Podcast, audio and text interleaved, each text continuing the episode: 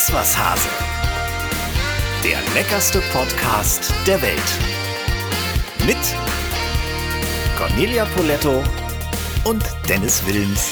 Ja, herzlich willkommen, meine Damen und Herren, zu Gossip und Genuss am Tag der Bundestagswahl. Es ist Sonntag, der 26. September, der Schicksalstag für Deutschland. Und Conny, was man natürlich sagen muss, wir zeichnen diesen Podcast natürlich vor der Entscheidung und den ersten Hochrechnungen am Sonntagabend auf. Das heißt, wir sind völlig ahnungslos. Im Moment noch. noch. Also sowieso prinzipiell immer, aber jetzt heute noch mal doppelt so viel. Äh, wir haben einen sensationellen Gast, der uns vielleicht nachher mal so seine Meinung zu den Angeboten sagen kann, die wir da seit Monaten in den Vitrinen der Politik bestaunen konnten und teilweise ehrlich gesagt mit offenen Mündern vor diesen Vitrinen standen und echt baff waren, allerdings nicht vor Bewunderung. Nein. Conny, auf wen können wir uns Ja, heute wir freuen freuen? uns riesig heute auf Florian Schröder. Ja, Florian Schröder, Kabarettist, Autor, Moderator, Speaker, der seinen ersten Auftritt übrigens schon mit 14 in Schmiteinander hatte, dieser legendären Sendung Ja. mit Harald Schmidt. Und inzwischen oder zwischen diesem Auftritt und zum Beispiel seinem legendären Auftritt bei der Anti-Corona-Demo letztes Jahr in Stuttgart ist viel passiert und darüber werden wir heute ein bisschen reden. Hast du das gesehen äh, im letzten Jahr im August, was er da gemacht hat? Nein, habe ich nicht. Das war großartig. Das soll er uns doch lieber auch selber erzählen. Hier ist er, Florian Schröder. Herzlich willkommen. Hallo. Hallo Moin. Florian. Wir erreichen Hi. dich in Berlin. Jawohl. Sehr da schön. bin ich. Zu Hause, ne? Ich bin äh, in, meinem, in meinem Studio, äh, im, wo ich immer äh, bin, wo ich im Grunde lebe, in meinem Studio, in meiner Kellerwohnung in Berlin-Zehlendorf. Meine Hauptwohnung ist ja in Prenzlauer Berg, da bin ich zu Hause. Aber wenn ich mal so geheime Sachen machen muss, wie Podcasts mit euch aufnehmen, dann fahre ich aber nach Zehlendorf, damit es keiner mitkriegt. Ähm, Florian, lass uns das gleich zu Anfang klären. Dein Auftritt in, war ja quasi letztes Jahr in der Höhle des Löwen auf einer Querdenker-Veranstaltung. Das war ziemlich mutig. Erzähl mal kurz für alle, die es nicht mitbekommen haben, was da passiert ist. Also ich hatte ein äh, Gastspiel im NDR Fernsehen, äh, die zeichneten mein Programm auf und da habe ich eine neue Nummer ausprobiert, weil damals diese ganze Corona-Leugner-Querdenker-Szene gerade oben auf war. Da spielte ich einen Verschwörungsideologen, aber eben so, als sei ich der. Also ich habe quasi Fakten und Fiktion, Wahnsinn und Wahrheit vermischt. Und dann gab es Querdenker, die das ernst genommen haben und die dachten, ich sei quasi der Letzte im öffentlich-rechtlichen, der äh, endgültig verstanden hat, dass es so nicht geht und auf ihre Seite wechseln will. Und dann haben die mich eingeladen, bei ihnen aufzutreten. Und dann habe ich ihnen das Gefühl gegeben, dass ich mich gerne bei ihnen outen möchte und dass ich zu ihnen überlaufen möchte und dass ich vom Mainstream auch total enttäuscht bin. Und dann bin ich da mal hingegangen. Ja, und also ich, ich habe das Video gesehen. Es war an manchen, an manchen Stellen wirklich auch lustig, wie du mit diesen Erwartungen des Publikums da äh, gespielt hast. Fandest du es auch lustig oder eher traurig?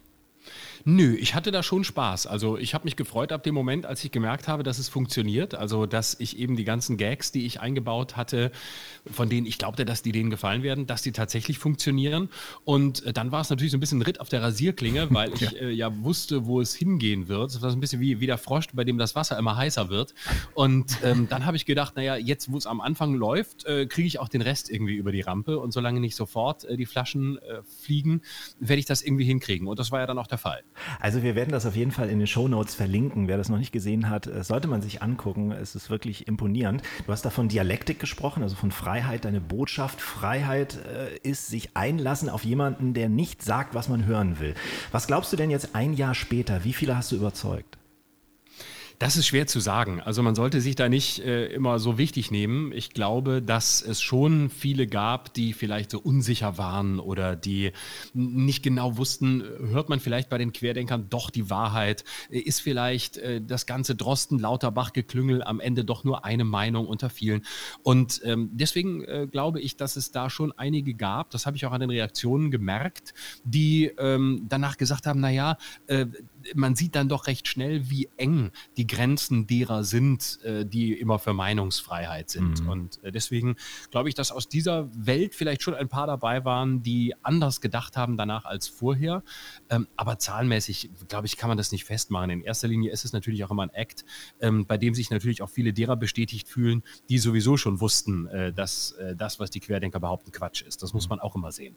Sind solche Leute, Conny, bei dir eigentlich auch mal im, im Restaurant gewesen? Oder hast du da Leute, die Die, Nee, dieser- also das, Nee? das ist wirklich, das ist wirklich ganz, ganz toll. Meine Gäste, wenn ich das so sagen darf, äh, die, die haben eine andere Denke, weil die auch ähm, ja, diesen Genuss so lieben. Und äh, wenn man da einfach ähm, sich nicht an die Regeln hält, dann müssen wir eben diesen Laden, Restaurant wieder zumachen. Dann muss man darben. Dann äh, ich glaube, mit das, äh, das äh, ist ein ganz wichtiger Punkt dabei gewesen.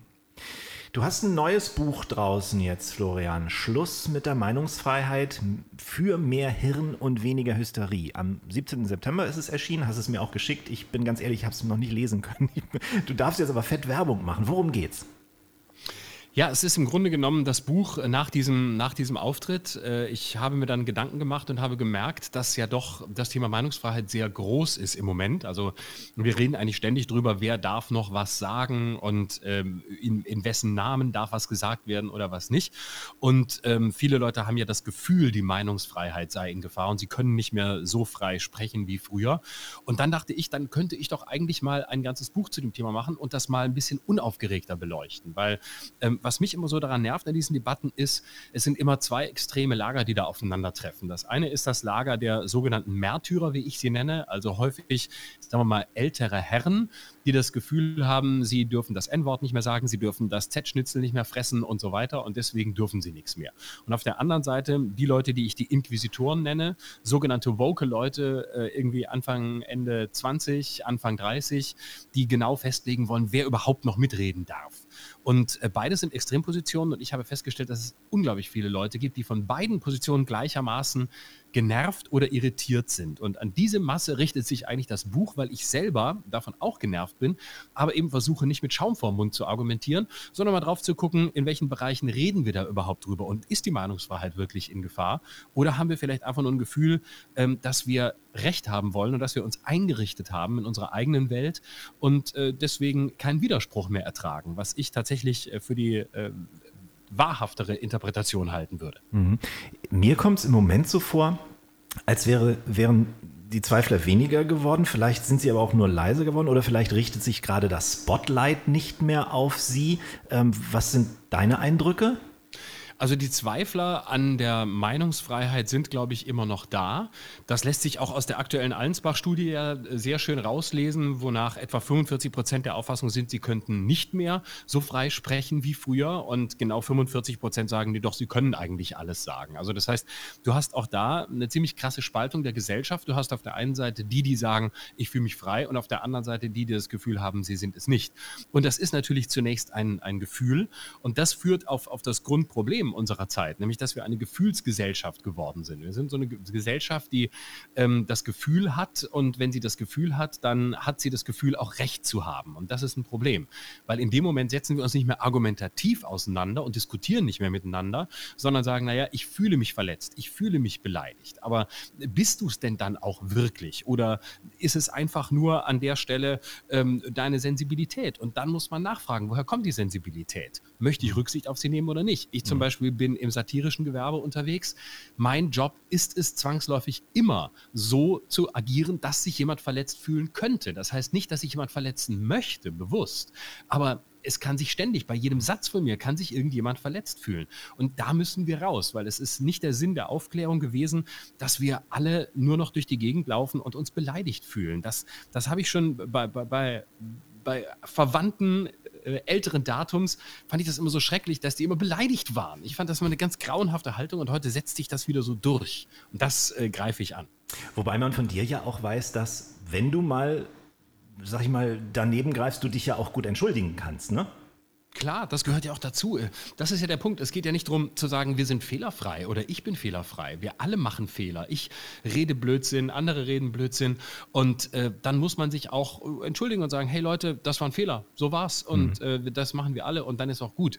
Unser Problem ist, und das meine ich nicht auf mich bezogen, sondern allgemein, unser Problem ist, dass wir mittlerweile in einem Zeitalter der Entschuldigung leben, in dem sich auch Leute für etwas entschuldigen, wofür sie sich nicht entschuldigen müssen. Also wenn du dir anguckst, Kim Kardashian entschuldigt sich dafür, dass sie sich blonde Zöpfe macht. Ähm, oder äh, plötzlich ist Tina Fey, die äh, amerikanische äh, Comedian, zieht Videos zurück aus einer Zeit, ähm, wo sie völlig äh, legitime Komikvideos gemacht hat, weil sie findet, das könnte heute als rassistisch empfunden werden. Ja. Und das ist halt ein Problem. Wir müssen uns ja unserer eigenen Vergangenheit stellen. Wir müssen uns auch den problematischen Teilen stellen. Und wir müssen uns auch angucken, was wir für einen Scheiß erzählt haben früher. Und das muss stehen bleiben. Da kann man nicht Videos zurückziehen. Das halte ich für einen riesigen Fehler. Genau wie man nicht einfach Statuen stürzen kann oder Autoren aus Bibliotheken entfernen kann, sondern das sind Dokumente. Und wir werden keine besseren Menschen, indem wir diese Dinge wegignorieren, so tun, als seien sie nie da gewesen. Wir werden dann vielleicht bessere Menschen, wenn wir die Auseinandersetzung damit wagen, in neuem ja. Zusammenhang, im Licht unserer heutigen äh, Sensibilitäten. Man muss sie ja nicht gleich löschen, aber man kann sich zumindest entschuldigen. Wir haben da eine schöne Kochshow im Netz gefunden, die es von wem jetzt gibt? Von Britney Spears oder was? Nee, Paris Hilton. Ach, von Paris Hilton. Ja, Paris Hilton, Florian, macht jetzt auch eine Kochshow. Kann man äh, on demand abrufen. Wäre vielleicht auch eine schöne Vorlage für dich. Das ist ja dramatisch. Das sollte man vielleicht, da bin ich dann doch dafür, dass man es einfach bleiben lässt. Dass man es doch löscht und aus dem Netz nimmt. Da, da, bin ich dann doch anderer Meinung. So schnell geht's. So ja. Sie trägt ja meine alten braunen äh, Kochschürzen auf, die Latzschürzen. Ist sie auf gesehen? dem Cover, ne? Ja, ja, sie hat eine braune Schürze. Wir ja. sind umgestiegen auf blau. Ja, Florian, bevor wir gleich noch über die Wahl sprechen, wir, wir schieben mal kurz, äh, du hörst schon, wir gleiten jetzt auch mal äh, in dieses leckere äh, Genre ab, in, in Genuss. Wenn wir schon bei Stuttgart und den Schwaben sind, wo du ja warst und diese Rede auch gehalten hast. Du bist geboren in Lörrach, ich in Kiel. Ich habe aber zwölf Jahre in Stuttgart auch gelebt. Und liebst du die schwäbische Küche auch so wie ich?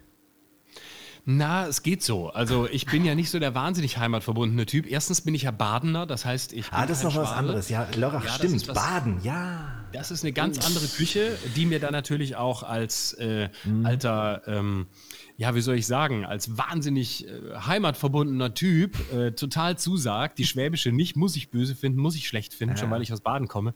Nein, Quatsch, ich bin da ehrlich gesagt ein bisschen leidenschaftslos. Also ich gebe zu, die Schwäbische Küche ist jetzt, ist, ist, ist nicht so meins. Ich bin nicht so ein Maultaschen-Fan und äh, das hat aber nichts damit zu tun, dass ich die Leute nicht mag oder dass ich die Gegend nicht mag. Es ist einfach nicht so, mhm. ich, ich bin nicht so, ich bin nicht so der deutschen Küche so, so verbunden. Ich kann das schon mal essen, aber die schwäbische Spätzle ist auch nicht mein Ding. Sorry, aber es es ist einfach, ich würde jetzt lügen, wenn ich behaupten, behaupten würde, dass, es, dass ich es geil finde. Aber du verrätst uns bestimmt, welche Küche du gerne magst.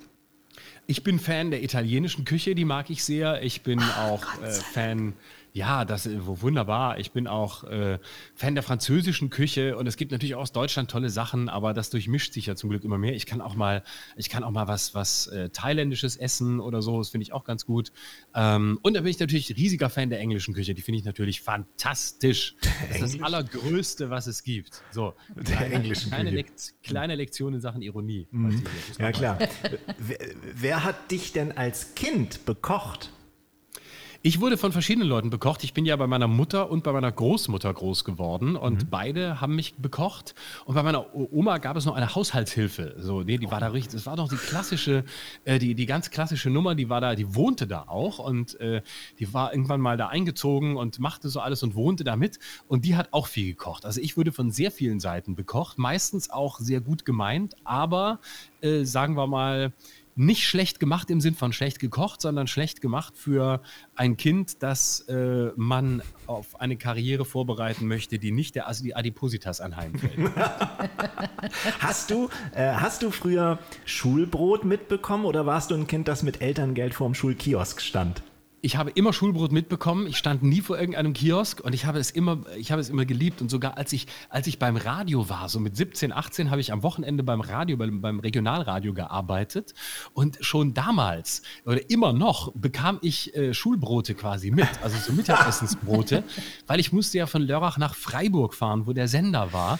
Und ich weiß noch, dass mein Kollege, mit dem ich damals am Wochenende immer zusammengearbeitet habe, immer total glücklich war, wenn ich wieder mit ihm zusammenarbeitete, weil dann gab gab es wieder diese leckeren Brötchen von meiner Mutter, sodass sie irgendwann für uns beide Brötchen geschmiert hat, damit wir ein Mittagessen hatten. Wie war das bei dir, Conny? Ich bin tatsächlich eher äh, das Kioskkind gewesen. Also mhm. äh, das, äh, meine Mutter hatte morgens nicht so richtig die Motivation dazu, mir ein tolles äh, Brot zu schmieren. Ich habe aber wiederum äh, immer die Brote von meiner äh, besten Freundin bekommen. Immer ein wunderbares Paderborner Brot mit Eichsfelder Salami werde ich nie vergessen. Christiane, auf diesem Weg nochmal danke, vor allen Dingen an deine Mutter. Und, äh, und dann habe ich, ich habe wirklich die, das darf man ja auch nicht mehr sagen, Negerkussbrötchen, aber ähm, damals, Das durfte, damals durfte man es noch sagen. Und das, das war das, was ich da immer beim Bäcker nebenan gekauft Mhm. Bei habe. uns hieß das Klatschbrötchen. Und ich habe auch immer von meiner Mutter was mitbekommen. Und ich habe die Kinder, die vor dem Kiosk standen mit irgendwie äh, ein bisschen Geld, ich habe die immer beneidet. Ich hätte das auch Ich gerne. glaube, man will immer oder oft das, was man nicht hat. Ja, absolut. Florian, heute bist du, wie wir zwei auch, viel auf Reisen. Du wahrscheinlich noch mehr als wir, denn du tourst ja regelmäßig. Du hast wahrscheinlich auch festgestellt, dass es manchmal gar nicht so einfach ist, sich vernünftig in diesen Zeiten zu ernähren. Oder wie machst du das? Ja, das ist tatsächlich nicht ganz einfach. Also gerade unterwegs äh, muss man da sehr aufpassen. Ich äh, arbeite darauf hin, dass ich meinen eigenen Koch mit auftue. Nein, aber es ist wirklich tatsächlich manchmal nicht einfach, weil du bist tagsüber in, in ist es ganz okay, da kannst du ja irgendwo hingehen und dir das raussuchen, was du willst. Aber abends, wenn du da irgendwo bist, in der Venue oder so, und dann wird beim, beim äh, in der Pizzeria nebenan irgendwas bestellt und dann gibt es so diese Pizzeria-Karten, die siehst du schon und weißt, wie es schmeckt. Oh Gott, ja. Und da weißt du, okay, vielleicht ist die Pizza noch ganz okay, aber du klappst die Karte auf und weißt, sobald es da Richtung Fisch geht, wird der wahrscheinlich in 30 Zentimetern Fett schwimmen und ähm, mehrere Liter Knoblauchsoße noch rein äh, ge- gehauen. Also da, da wird es echt schwierig. Und ich versuche dann immer, mich möglichst gesund zu ernähren, weil wenn ich auf die Bühne gehe, kann ich auch gar nicht irgendwie groß äh, viel essen. Ich esse dann irgendwie immer Salat oder so oder, oder ein Stück Fisch mal oder so, weil ich die Erfahrung gemacht habe, wenn man so viel isst vorher, dann äh, rollt man eher auf die Bühne und ich werde dann kopfmäßig so langsam. Und äh, nach der Show essen, das habe ich früher gemacht, äh, das ist nicht mein Ding, das ist mir dann zu spät. Kannst du dich an dein bisher schlechtestes Catering erinnern? Also ich, ich hasse Das das, habe ich jede Woche einmal. ich hasse das immer so, weißt du, wenn dann nur so, so, weißt du, Gummibärchen und irgendwelche Schokoriegel und dann auch nicht die Markenprodukte, Ja. sondern diese, diese wirklich vom Discounter nochmal diese Ich liebe, ge- ge- ganz genau. So, wenn du, wenn du, wenn du hast da so ein paar Nüsschen, du hast Gummibärchen, du hast ein bisschen Schokolade und wenn dann noch dazu kommt Brötchen mit, aus, bestehend aus Weißbrot und dann noch drei davon mit äh, Liona, Wurst, Schinken und Salami. Und ähm, Junge, ich, Junge, ich esse zwar Fleisch, aber wenig und ich kann das einfach euch, ich kann so, so Wurst, kann, damit kannst du mich jagen. Ich finde das ganz furchtbar. Ähm, ich mag das einfach nicht. Mhm. Und wenn dann so, wenn du dann denkst, okay, wir sind jetzt wieder im Jahr 1953 angekommen, in dem man einfach drei Brötchen mit verschiedenen Wurstsorten belegt und eines mit Käse und es gibt sonst nichts, weil man sagt, ja, hier liefert keiner im Ort und wenn dann erst für 23 Uhr, dann weißt du, okay, ähm, das ist jetzt hier nicht unbedingt dein Ort. Und deswegen mal an alle Veranstalter vielleicht auch an dieser Stelle der Appell, ihr könnt so unglaublich viel bewirken, indem ihr gutes Catering zur Verfügung Ja. stellt. Man fühlt sich sofort wohl, man fühlt sich zu Hause, man weiß, hier kümmert sich jemand um einen. Ihr, es kann ganz viel auch mal daneben gehen und schief gehen, wenn man einfach nur merkt, die haben sich Mühe gegeben. Und es muss nicht viel sein, es muss nicht exquisit sein, es muss einfach nur das Gefühl da sein, hey, da hat jemand liebevoll dran gedacht, dass derjenige, der hier auftritt, wahrscheinlich mehrere Tage unterwegs ist, hat sich ein bisschen Mühe gegeben und du bist sofort ganz anders drauf. Da, als du das erzählt hast, er- erinnerte mich das so an diese klassischen LKW, Leberkäsweckle, gerade im Schwäbischen. weißt? Das heißt, die Abkürzung kann ich gar nicht. Ja, LKW, ja, ja, Leberkäsweckle, wo du echt so eine 5 cm Leberkässcheibe zwischen zwei Weißbrot, äh, äh, Weißbrötchenhälften hast. Das ist ganz schlimm. Einige Kollegen preppen ja sogar, wenn sie auf Tour gehen. Ne? Also Olli P. zum Beispiel, der nimmt sich alles mit, hat immer sogar zwei Kochplatten dabei. Das wäre aber wahrscheinlich nichts für dich, oder? Nein, gar nee, ich kann ja gar nicht kochen. Also ich habe ja gar keine Ahnung. Insofern, für mich wäre das nichts. Ich bin wirklich absolut untalentiert in Sachen Kochen. Ich kann nichts. Also ich kann irgendwie was, was warm machen oder so in der Mikrowelle, das war's. Aber das wäre nichts für mich. Aber ich weiß auch von, von äh, Comedy-Kollegen, die tatsächlich äh, eigene Köche mitnehmen und so, weil sie sagen, ich möchte ein ganz bestimmtes Essen und ich möchte, ähm, dass genau das so gemacht wird, wie ich es mag. Und da kann man natürlich jetzt sagen, hey, was sind das für arrogante Typen und was für First World Problems? Aber man entwickelt seltsame Eigenheiten, wenn man viel unterwegs ist. Und wer das nicht. Nein, aber du, aber Florian, jetzt mal ganz im Ernst, ist, wenn, wenn du ein, ein gutes Essen, dein Lieblingsessen hast, bist du einfach auch schon ganz anders drauf. klar. Ja, klar. Also das sind, das sind ja immer diese ganzen vielen Kleinigkeiten, die irgendwie ja wichtig sind für die Stimmung, wenn man, gerade wenn man auf Tour ist. Und deswegen finde ich das überhaupt nicht, dass das abgehoben ist, sondern erstens mal geht es dir besser. Du hast ja, wir können ja noch mal kurz Werbung machen. Der Dennis hat ja auch so ein tolles Kochbuch gemacht, wo genau solche Gerichte drin sind, die eben tatsächlich noch klüger machen, als das schon Na ist. klar, die deinem Hirn auch ein bisschen Und du helfen. brauchst auch diese Leichtigkeit. Wenn du nur diese Fastfood-Scheiße kriegst, dann bist du einfach müde, träge äh, und hast eigentlich auf nichts mehr Lust. Bei dir geht's ja jetzt auch so langsam wieder los. Äh, Gerade du als Kabarettist äh, konntest ja lange gar nicht auftreten. Du hast ja dann auf Insta und auf YouTube so deine Bühne gesucht. Ich kann mich noch an einen wunderbaren Videochat äh, mit dir erinnern, als ich eingepfercht als einziger Gast in einem geschlossenen Hotel in Baden-Baden wohnte, oder? Das war mitten am Anfang des Lockdowns. Ja. Das war die ganz harte Phase. Das ja, war ja, genau. Da habe ich wirklich, jeden wirklich Abend, heftig. Ja, habe ich jeden Abend bei Insta gesendet und du warst einer der ersten Gäste und saßt da im, im Hotel in Baden-Baden, wirklich eines der schönsten. Und da war wirklich einfach gar keiner mehr da. Es gab nichts mehr zu essen, nichts mehr zu trinken und du da allein. Das hat mir so leid getan. Ja, es war äh, irgendwas, hat- es hatte es irgendwas vom, von einem Kinofilm. So. Also das war so die Total. Situation, die man sich überhaupt niemals hätte vorstellen können. Und plötzlich war sie da. Ähm, was war deine heftigste Erfahrung in der Zeit oder die, die abgefahrenste Veränderung, die du vielleicht auch an dir durch diese Zeit festgestellt hast? Gibt es sowas? Ja, also ich habe schon gemerkt, äh, wie lange ich zu Hause sein kann und wie gern ich zu Hause sein kann. Das hatte ich mir in den letzten 15 Jahren gar nicht mehr vorstellen können, weil ich durch dieses, durch, durch dieses Unterwegssein und fast jede Woche, also mindestens in den Winter- und äh, äh, Herbstmonaten und Frühjahrsmonaten, ähm, jede Woche irgendwie drei, vier Shows oder so, ähm, da bist du ja irgendwie gar nicht lange zu Hause, außer im Sommer mal. Und dann fährst du natürlich auch weg. Also dieses wirklich jeden Tag zu Hause sein und jeden Tag auch mit den eigenen vier Wänden klarkommen, äh, dass ich das so mögen würde, dachte ich gar nicht. Ich dachte immer, spätestens nach einer Woche wird, wird mir langweilig oder ich werde nervös und ich muss raus und ich muss auf Tour gehen. Und zumal da ich nicht kochen kann, mein Leben ja auch wesentlich äh, in, in, auch in Restaurants stattfindet, ich einfach sehr gerne essen gehe, ähm, war das auch weggebrochen. Das war eigentlich mein Albtraum. Also Keine Struktur mehr. Restaurants zu und immer zu Hause sein müssen, ist, dachte ich, das, du, das überlebst du ja gar nicht. Und dann habe ich gemerkt, wie gut ich mich zu Hause fühle, wie gern ich zu Hause bin und ähm, dass ich eigentlich gar nicht unbedingt äh, immer weg muss. Also das war schon erstaunlich, da, dass ich wirklich, das war für mich dann auch so eine Phase, fast so ein bisschen eine Regenerationsphase nach den vielen Jahren des Unterwegsseins, einfach mal zu sehen, ach so sieht's hier aus. Guck mal, das gibt's hier auch noch. Das wusste ich ja gar nicht. Was ich mir da noch mal angeschafft habe damals. Toll. Bist, bist du wenigstens dann ein bisschen handwerklich begabt? Hast du, dir, hast du dein, deine Wohnung gepimpt, wie es ja so viele gemacht haben in der Zeit? Nein, überhaupt nicht. Nichts. Ich Aber nicht was, wie hast du dir denn Struktur gegeben da zu Hause?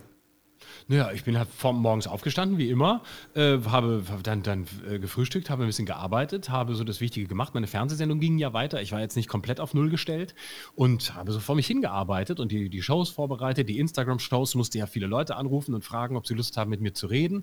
Ähm, habe da Orga-Kram gemacht und äh, bin dann irgendwann rausgegangen, draußen mal joggen gegangen und so. Also ich bin da, bin da ganz gut, ich hab, bin da ganz gut klargekommen, weil ich mich äh, insgesamt ja selbst permanent einteilen muss und meine Tage gestalten muss. Insofern war das jetzt einfach nur unter anderen Voraussetzungen. Mit weniger, mit weniger Zugplanung und mit weniger Einkalkulieren von Verspätungen und der Frage, äh, kommst du an oder kommst du nicht an? Das fiel weg.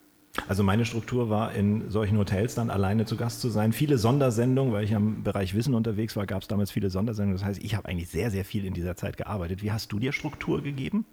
Äh, du, wir haben ja ganz, ganz schnell hier meine ganze Kochschule digitalisiert, ähm, haben Livestreams ähm, an, an die Gäste verkauft. Wir haben Weihnachtsfeiern äh, gehabt, die äh, waren legendär. Das bedeutete natürlich auch vorbereiten, unsere Pakettos äh, verschicken, damit äh, die Gäste die Zutaten schon zu Hause haben.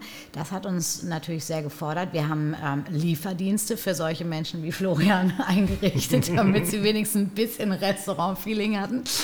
Und äh, das, das hat uns, also ich, ich habe so viel gearbeitet wie noch nie. Also der einzige Unterschied war tatsächlich für mich, dass ich plötzlich jeden Abend zu Hause war und äh, eben auch zu Hause gekocht habe und angefangen habe zu stricken, weil ich irgendwie, Ja, weil mir, richtig, da war noch richtig. zu wenig Produktivität da, weißt du. Ja, da hast du eine ganze Kollektion jetzt gemacht. Absolut. Ne? Eine Schalkollektion. Ja, das war schon äh, eine starke Veränderung für uns alle, was da äh, dann auf uns einprasselte und wie sich unsere Leben da wirklich äh, verändert haben. Und das ist ein gutes Stichwort. Wir kommen mal zur Wahl, die ja heute am Veröffentlichungstag dieses Podcasts stattfindet. Wir kennen aber das Ergebnis natürlich noch nicht. Das, Aber wir können es ja schon mal sagen, vielleicht, wie es ausgeht. ja, es selbstverständlich. Du weißt Ja. es? Ich weiß das natürlich, wie es ausgeht. Ja, erzähl. ich weiß nicht, ob ich sagen darf. Doch, natürlich. Das, klar. Ich sage, Olaf Scholz wird Kanzler ähm, und äh, die Koalition wird, die Koalitionsverhandlungen werden sich ewig hinziehen. Es wird auch nicht ganz klar sein. Es könnte auch Laschet Kanzler werden. Es wird ganz eng werden. Und ähm, Laschet wird natürlich sagen, er will es werden, aber es wird daran scheitern, dass die Grünen nicht mit ihm wollen. Dann werden sie über eine rot-rot-grüne Regierung reden. Das wird nicht funktionieren. Dann werden sie über eine Ampel reden. Das wird nicht funktionieren dann ist Weihnachten, dann wird die Kanzlerin wieder eine Ansprache halten, weil sie immer noch im Amt ist, weil sie sich nicht einigen können. Und irgendwann im Frühjahr des kommenden Jahres haben wir dann eine Regierung. Und zwar, meine These, eine große Koalition angeführt von der SPD. Also nichts mit Linke. Nee, glaube ich nicht. Nein, nein, nein, nein. Ich meine, das ist zwar die Koalition, mit der die SPD und die Grünen das, was sie vorhaben, wirklich umsetzen könnten, wenn mhm. sie das wollten. Aber wir wissen doch alle, dass das, was in Wahlprogrammen steht, da drin steht, damit es nie umgesetzt werden muss. Also wenn das sich noch so lange hinzieht, äh, dann äh, werden wir Grund haben, diesen Podcast immer wieder zu bewerben mit deinen Voraussagungen. genau. Und wenn, wenn, ihr jedes Mal, wenn wieder irgendwas passiert, was stimmt von dem, was ich gesagt habe, könnt ihr da gerne nochmal darauf hinweisen und sagen. Ja, machen wir immer so eine kleine Insta-Story. Weißt du noch damals? Ich bin sehr gespannt.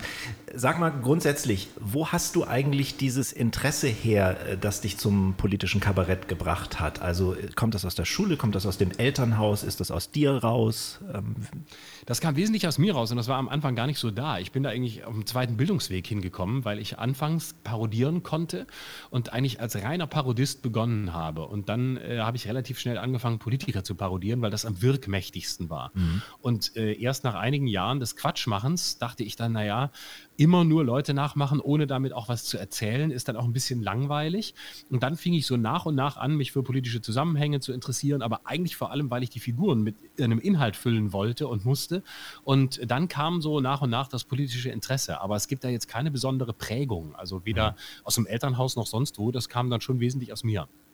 Da hast du ja jetzt mit den Politiktypen wahrscheinlich wieder äh, sehr gutes Material vor der Flinte. Wie hast du das Verhalten der Spitzenkandidaten im Wahlkampf denn wahrgenommen? Fandest du es äh, zum Beispiel richtig, dass alle auf Laschet rumgehackt haben, ähm, weil er sich wirklich wie die Axt im Walde äh, verhalten hat? Oder wie, wie siehst du das? Also Laschet hat natürlich schon sehr viele, sehr ungeschickte Vorlagen geliefert und das immer wieder, ähm, wo man wirklich sagen muss, also er hat es auch schon verdient, dass er äh, dafür auf die Mütze bekommt. Das muss man schon klar sagen. Also wer sich äh, in Erftstadt nach der Flutkatastrophe hinstellt und lacht, während der Bundespräsident vorne spricht, egal worüber und wie es war und danach sagt, er habe den Bundespräsidenten nicht verstanden und sich auch so ungeschickt rausredet, sorry, aber das ist eine, eines Kanzlerkandidaten und eines Kanzlers erst recht nicht würdig. Ähm, bei Elon Musk davon zu reden, dass dass er Wasserstoff. Ähm, Wasserstoffautos und der, der, beim, beim König der E-Autos. Also das sind ja. einfach schon Sachen, wo du denkst, ey, du weißt doch hoffentlich, wer hier in Brandenburg gerade für ein paar Steuereinnahmen für dein Land sorgt. Ähm, das, da, da waren schon viele Klopper dabei, wo ich sage, ja, das, da, dafür gibt es dann natürlich auch äh, auf, auf die Mütze und das nicht zu Unrecht. Und ähm, ja, insgesamt würde ich sagen, es war ein ähm, Wahlkampf, der sehr unpolitisch war, bis auf die Zielgeraden. Da wurde es dann ein bisschen politischer. Es war vor allem, und das beschreibe ich auch in, in meinem Buch Schluss mit der Meinungsfreiheit, ein, ein, moralischer Wahlkampf, ein hochmoralistischer Wahlkampf. Also wenn man sich die ganze Nummer mit, den, mit Annalena Baerbock anguckt und ihren äh, Plagiaten, das ist natürlich nicht redlich und das ist nicht gut und das kann eine Kanzlerkandidatin auch nicht machen. Aber ähm, wir haben so, so Diskussionen über irgendwelche Bücher und äh, was man noch reinschreiben darf und wer was geschrieben hat, im Grunde über die Inhalte Inhalte gestellt, weil es natürlich auch so schön ist, wenn man dann auf so einer Person rumhacken kann mhm. und wenn man dann irgendwas Kleines findet, ähm, wo man sagen kann, ach guck, so doof ist der. Äh, das ist natürlich einfacher, als äh, sich den komplexen Fragen zu widmen, nämlich wie kriegen wir den Klimawandel eigentlich in den Griff und äh, wollen wir wirklich weiterhin Waffen an, an die letzten äh, Demagogen liefern? Mhm. Das sind halt die komplexen Fragen und damit weicht man dann schön aus. Insofern würde ich sagen, es war ein sehr entpolitisierter Wahlkampf. Da wir ja hier viel über Gossip und Genuss reden, Conny, haben wir uns eigentlich, glaube ich, noch nie so richtig über Politik unterhalten. Bist du ein politischer Mensch? Ich weiß das gar nicht. Äh, ich bin nicht besonders politisch, aber ähm, mich interessiert natürlich, äh, wo, der, wo die Politik hingeht und mhm. ähm, wie wir uns weiterentwickeln. Und von daher ist natürlich so ein Wahlkampf immer mal wieder ein Moment, wo man äh, sich tatsächlich mehr damit beschäftigt, weil ich das ganz wichtig finde, weil meine Oma mir immer schon beigebracht hat, wer nicht wählt, wählt falsch. Mhm. Und, äh, und äh, wenn ich wähle, dann muss ich mich auch ein bisschen damit auseinandersetzen, klar. Mhm, das stimmt. Will ich ja auch vor allen Dingen. Florian, die Tatsache, dass diese Wahl ja von vielen so empfunden wird wie eine Wahl zwischen Pest und Cholera, äh, müsste das für dich als Kabarettist doch ein Fest sein? Oder stehst du manchmal auch völlig entsetzt vor deinem, äh, in Anführungsstrichen, Material oder in Anführungsstrichen Personal, was du da bearbeiten sollst? Ja, ich stehe natürlich schon manchmal da und denke, oh, das kann doch jetzt nicht sein und äh, bin dann selber enttäuscht, wenn ich, wenn ich äh, sehe, dass äh, Angela Merkel dann doch irgendwie die letzten 16 Jahre äh, einiges richtig gemacht hat. Und äh, wenn ich mir Laschet angucke, denke ich, äh, irgendwann werden wir so weit sein, dass wir sie wirklich sehr vermissen werden und äh, äh, weil sie einfach gewisse Fettnäpfchen ausgelassen hat. Und äh, ich bin dann schockiert über den krassen Niveauverlust. Ich bin dann auch einfach schockiert äh, über so eine Entscheidung von den Grünen, dann Annalena Baerbock das Feld zu überlassen, weil es ist ja legitim, dass eine progressive Partei für sich entscheidet, wenn die Frau will, wird sie Kandidatin bei gleicher Qualifikation. Aber jemanden zu nehmen, der eindeutig die geringere Qualifikation hat, nur weil er möchte, das finde ich dann eben daneben. Und die hat sie objektiv, weil sie nie regiert hat, weil sie nie Ministerin war. Und ähm, dieser Glaube, jetzt kommt jemand, der ist frisch und äh, nur weil er frisch ist oder sie frisch ist äh, und irgendwie einen anderen Lebenshintergrund hat als die bisherigen Kandidatinnen und Kandidaten, ist das per se gut, ähm, dann finde ich das einfach äh, schlecht, weil mhm. dann, finde ich, muss einfach gelten, wer hat die Erfahrung und äh, regieren ist eben auch Handwerk und äh, ein Ministerium führen oder gar ein Kanzleramt führen, da kann man nicht einfach kommen und sagen, ich kann das jetzt. Der Letzte, der das versucht hat, war in den USA einer, der vorher Hochhäuser gebaut hat und ähm, das war nun nicht die beste Entscheidung. Mhm. Wo planst du die Wahl zu verfolgen? Ich werde die Wahl verfolgen in Bonn, wo ich an diesem Abend auftrete. Ach echt? Du hast noch einen Auftritt? ja, ich trete an diesem Abend auf in Bonn. Ähm, kommt gerne vorbei, da werde ich nämlich abends die Wahl live kommentieren. Ja, Hoffentlich dann mit doppelter Gage, weil das ist ja dann wirklich, das ist ja echt eine, äh, eine Sensation, dass du unterwegs bist. Und du müsstest dich doch eigentlich dann direkt nach der Wahl hinsetzen und schreiben, oder? Ja. Oder musst also, du das erstmal sacken lassen? Nö, ich werde natürlich twittern und Facebook nutzen, um äh, das zu sagen, was mir spontan einfällt. Und äh, ja, dann klar, ich muss ja meine Radiokolumnen weitermachen und so, da kommt schon viel zusammen. Deswegen bin ich eigentlich gezwungen, dann recht schnell zu sein und zu reagieren. Ähm, und es ist ja auch immer wieder eine Herausforderung, also quasi urteilsfähig zu bleiben im Vorläufigen. Also gerade in so einem Zustand wie nach so einer Wahl, äh, wo, du, wo ja jetzt eines ist ja klar, egal wie es weitergeht, äh, dieser Abend wird äh, keine Eindeutigkeit bringen. Dieser Abend wird nichts nichts von dem bringen, äh, was frühere Wahlen brachten, wo man wusste, okay, jetzt läuft es zwangsläufig auf diese oder jene Koalition raus, weil diese oder jene Partei einfach die stärkste geworden ist. Insofern glaube ich, dass äh, das alles sehr unsortiert sein wird. Und unsortierte, chaotische Momente sind natürlich immer die Momente des Satirikers. Wie entstehen denn eigentlich grundsätzlich deine Texte? Also so spontan, mal nebenbei oder sitzt du manchmal auch vor, vor weißem Papier und musst dich regelrecht zwingen, ja, das gibt es schon auch, wobei meistens geht es schon recht leicht. Also meistens äh, nehme ich natürlich irgendein Thema, was mich auch bewegt. Also ich muss da jetzt nicht furchtbar emotional sein, ich muss da jetzt nicht äh, in Liebe oder Hass äh, verfallen oder in eine Position der völligen Ablehnung dessen, was ich thematisiere. Es reicht oft einfach ein Interesse zu haben, ein intrinsisches Interesse. Wenn ich über was arbeite, was ich mich nicht wirklich begeistert, äh, dann spürt man das. Dann ist es halt so ein Ding, wo ich selber sage, ja, es ist okay, aber da fehlt so die persönliche Note. Aber dann geht das schon recht zügig. Und bei mhm. großen, bei ganzen Programmen, da ist natürlich schon viel Vorarbeit nötig. Das heißt, mir zu überlegen, was will ich eigentlich, das muss ja dann auch irgendwie äh, Hand und Fuß haben. Da muss der Titel stimmen, da muss der Inhalt stimmen, da äh, sollten verschiedene Ebenen drin sein. Und da fängt man dann schon ein bisschen früher an und guckt natürlich dann auch über die Tagesaktualität hinaus, weil die, das Aktuelle ist ja nur ein kleiner Teil meiner Arbeit. Das, wenn ich nur das machen würde, wäre das auch relativ schnell ermüdend. Also so wie Florian die Texte raushaut, so haust du Rezepte raus. Du hast ja auch schon so viele Bücher geschrieben, wenn man das alles mal zusammenzählen würde, was du da schon rausgehauen hast. Ne? Wie, wie kommen dir die Rezepte? Du, das, das ist im Grunde genommen hat es tatsächlich gewisse Parallelen, denn wenn wir zum Beispiel Spargelsaison vor der Tür steht, dann weißt du einfach so, zack, jetzt musst du reagieren und jetzt musst du einfach mal schnell Spargelrezepte liefern. genau. ja? Und dann gibt es natürlich auch wieder Momente, wo du sagst, so jetzt äh, ganz langsam kommen die ersten Steinpilze. Und, ne? Also das, das ist so unterschiedlich. Es gibt sehr, sehr spontanes Kochen und es gibt natürlich auch ähm, die Signatures, haben wir ja gelernt, Signature Dishes. Äh, dass, äh, die, die man immer wieder ähm, perfektioniert ähm, in, in, andere Formen bringt. Den einen oder anderen einen neuen Sidekick mit reinbringt. Also das, das hat schon sehr viel Ähnlichkeit. Also ich habe mir neulich auch erzählt, dass ich das erste Mal selber ein Showcooking gemacht habe, unter meiner Leitung sozusagen. Wir gekocht haben in einem Livestream. Das war sehr herausfordernd, zumal man sich ja auch alles merken muss, wie die Abläufe sind, welche, welche Zutaten man da braucht und so. Und das beeindruckt mich bei dir immer, Florian, auch bei dieser Rede, die ich gesehen habe vor den ganzen ähm, äh, Querdenkern. Wie merkst du dir das alles? Weil du bist ja sehr präzise in der Sprache und bei dir kommt es auch wirklich aufs Wort an, weil es sehr pointiert ist. Ja, also ich habe zum Glück da keine großen Schwierigkeiten. Dadurch, dass ich die Texte selbst schreibe, das hilft es schon mal, es schnell zu, im Klar. Kopf auch zu haben. Dadurch, dass es meine Gedanken sind, dadurch, dass ich weiß, was ich erzählen will, wo ich damit hin will. Ähm, und dann ist es, glaube ich, auch einfach das Glück des Talents, dass ich mir relativ schnell Sachen merken kann und dass ich mir auch sehr schnell präzise Formulierungen merken kann. Ich gebe zu, auch ich bin manchmal äh, äh, ungenau oder lese nochmal den Text, wie ich immer geschrieben habe und denke, oh, da hast du aber was weggelassen. Manches schleift sich ab, manches manches kommt neu dazu, anderes fällt weg. Da muss man immer wieder auch drauf gucken, ähm, dass nicht die, die Perlen wegfallen, sondern äh, wirklich nur das äh, wegfällt, was auch dann nicht mehr gebraucht wird, weil es nicht so stark war. Aber ich kann mir das zum Glück sehr, sehr gut merken und äh, tatsächlich improvisiere ich auch immer in den ersten Shows drumrum. Also und mhm. überlege so und gucke und irgendwann habe ich dann die beste Formulierung und die, die bleibt dann. Und äh, ansonsten als Gedächtnisstütze ab und zu lasse ich das Programm mal transkribieren. Das hilft dann, um es mal, ja. mal wieder schriftlich zu haben. Und wie kämpfst du oder wie wirst du mit der, mit der Nervosität fertig? Also vielleicht bist du ja beim Fernsehen oder beim Touren gar nicht mehr aufgeregt, weil du das so oft machst, aber wenn du dich halt in, in so eine Situation begibst wie bei diesen Querdenkern, da gehst du in die Höhle der Löwen, da würde mir auf Deutsch gesagt das Popöchen auf Grundeis gehen. Und gerade da ist man ja dann wirklich Blackout gefährdet. Wie hast du das im Griff? Das geht eigentlich recht gut. Ich äh, hatte mir das vorher äh, zurechtgelegt. Ich habe das jetzt nicht auswendig gelernt, Wort für Wort. Ich habe mir so eine, ein paar Stichworte gemacht, wo ich hin will, von dem Gag zu dem, zu dem, zu dem und wusste, was ich irgendwann sagen will.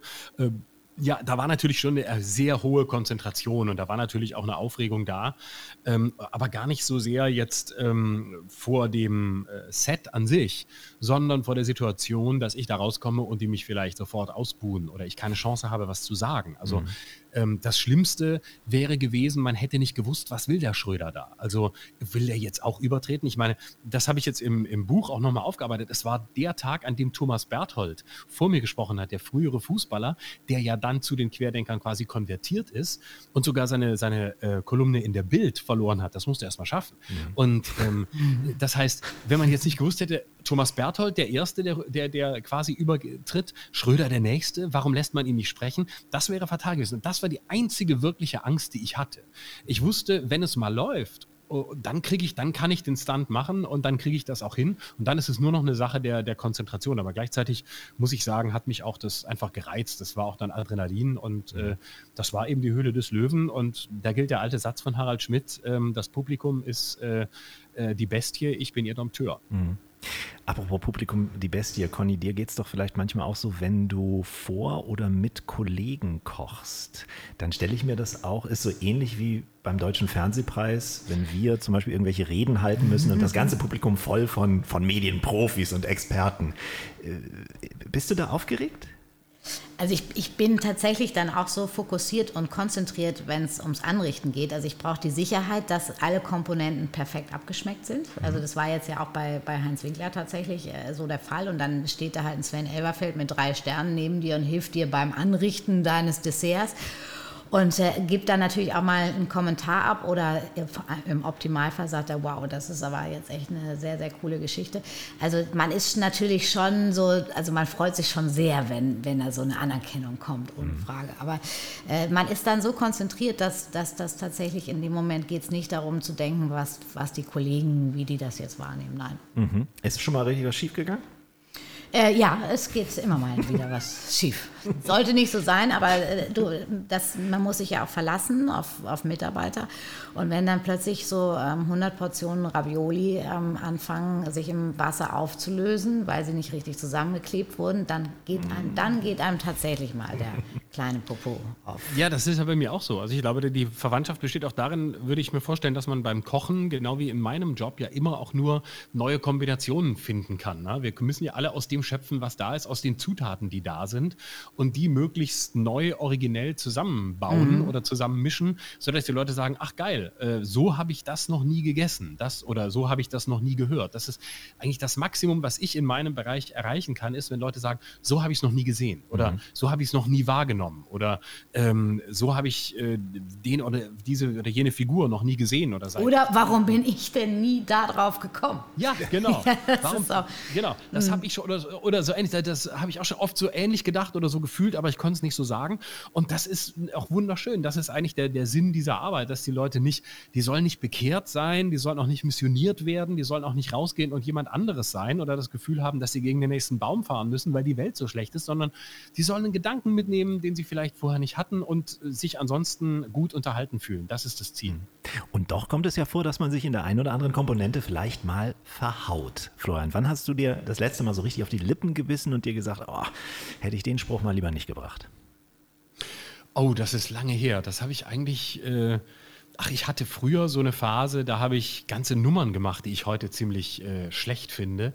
Ähm, das war so 2007, da habe ich mal in einem Programm dazu aufgerufen, dass man sich scheiden lassen soll, dass die Ehe eine Lüge ist. Äh, oder ich habe gesagt, äh, wie schlimm Kindergärtnerinnen, also Erzieherinnen sind und so.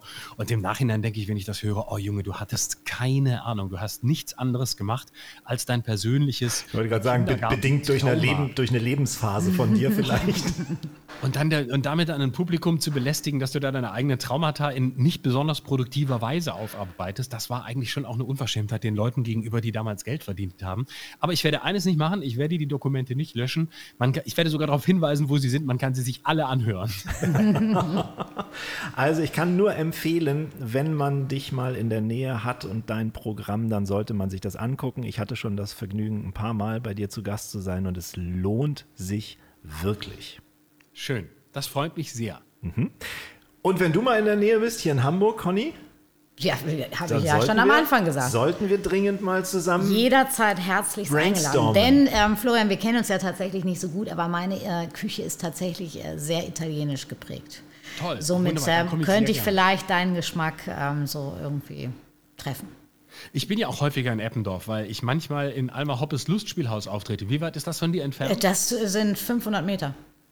Wunderbar, dann könnte ich ja mal zu dir kommen und was Leichtes essen, bevor ich danach, ich glaube im November bin ich wieder da, bevor ich danach im Lustspielhaus auf die Bühne gehe. Ja, freue ich mich jetzt schon drauf. Und Florian, dann komme ich auch und dann halten wir eine alte Tradition hoch, die wir hier haben. Dann trinken wir schön Aperol Spritz zusammen. Unbedingt, weil du das immer willst. Ich finde es furchtbar, aber du willst es ja immer. Ja, das sagt der, der einen Baileys bestellte. Das, ne? das Wort kenne ich gar nicht. Ganz, ganz herzlichen Dank, dass du heute Zeit hattest, mein Lieber. Sehr gerne. Danke für die Einladung. Hat großen Spaß gemacht. Uns Florian, auch. vielen, vielen Dank. Ich äh, fand es auch toll, dich kennengelernt zu haben und äh, ich bin natürlich sehr gespannt auf das Ergebnis gleich. Wenn Sie noch nicht gewählt haben, wählen Sie jetzt noch schnell. Tut.